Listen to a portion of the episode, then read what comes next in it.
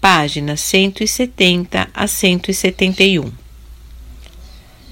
Como disse anteriormente, esse conhecimento me permitia fazer milagres e controlar os elementos onde fosse oportuno e necessário.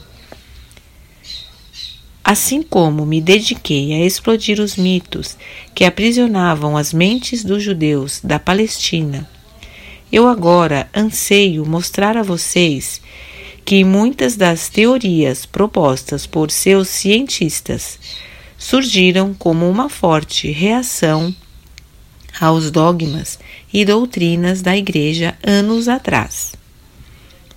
Para compreender esta afirmação, você deve perceber que antes do tempo de Darwin, quando várias igrejas cristãs tinham a mente do povo sob seu domínio, era geralmente aceito que o universo havia sido criado exatamente como estava escrito no Gênesis do Velho Testamento Bíblico. Quando os homens da ciência tentaram anunciar suas descobertas e teorias, foram obrigados a descrever suas novas crenças na presença de uma enorme oposição religiosa. Em consequência, eles acreditaram ser necessário utilizar grande parte de sua energia mental para provar que as afirmações dos profetas eram errôneas. Mas, ao fazer isso, esta estratégia causou a perda de sua clareza de visão e eles se tornaram impulsionados pelo ego.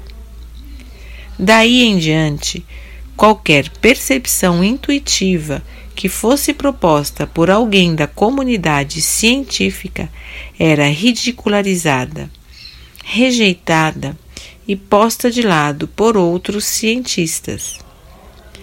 Por causa desse clima mental, o pêndulo da investigação da verdade oscilou exclusivamente para a invariável crença na razão e na lógica aprisionando o intelecto humano no materialismo, ao buscar as respostas acerca das origens da vida e da existência.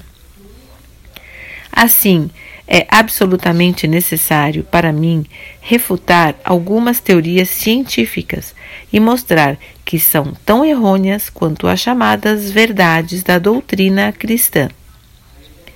Ao chegar a algumas destas teorias, tanto os cientistas como os homens da Igreja têm mergulhado no reino de absurdas suposições não provadas para responder a perguntas que não poderiam ser respondidas somente com a mente terrena. Mesmo tendo a ciência relatado que a substância de seu mundo material é composta basicamente de partículas elétricas que estão em movimento com grande velocidade no espaço, ela é incapaz de explicar por que tais partículas de energia tomam a forma e a densidade da matéria. Ela apenas afirma que existem forças de fusão que casualmente criam os elementos. A ciência não pode dizer a você qual é a força de motivação que atrai as partículas que formam os elementos. A ciência tampouco pode explicar de onde vêm originalmente tais partículas de energia.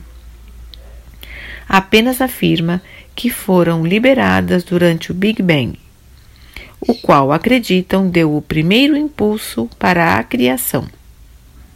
Por que um repentino Big Bang? Do que? Qual foi o fator de motivação por trás dele? A ciência fala de eletromagnetismo, porém não pode dizer de onde vêm tais energias que aparecem e desaparecem. Para onde vão? Por que vão? De uma perspectiva humana, não parece haver atividade inteligível dentro ou por trás desse trabalho. A ciência diz que o eletromagnetismo simplesmente é um simples fato da existência, ainda que produza um trabalho, altamente inteligente e intencional, sob a forma de milhões de bilhões de substâncias das quais é feito o universo. Como acontece isso? Não há nada que o eletromagnetismo tenha tornado visível que a mente humana possa considerar como sem propósito ou sem significado. A ciência ignora este mais básico e vital nível da criação. Sem uma resposta para o porquê, tudo o que é trazido para a manifestação visível através da atividade das energias gêmeas do eletromagnetismo, que sempre tem um propósito, tem êxito e é racional, nada de valor se descobrirá na busca de suas origens. Até que a ciência possa testar e descobrir a realidade do espaço no qual as partículas elétricas do ser visível estão apoiadas, a ciência ficará sempre por trás das portas fechadas do materialismo. O acesso à verdade eterna e à sabedoria universal estará sempre bloqueado e ela permanecerá encerrada unicamente dentro das amarras da razão. Razão esta que é somente o produto da atividade finita das células do cérebro.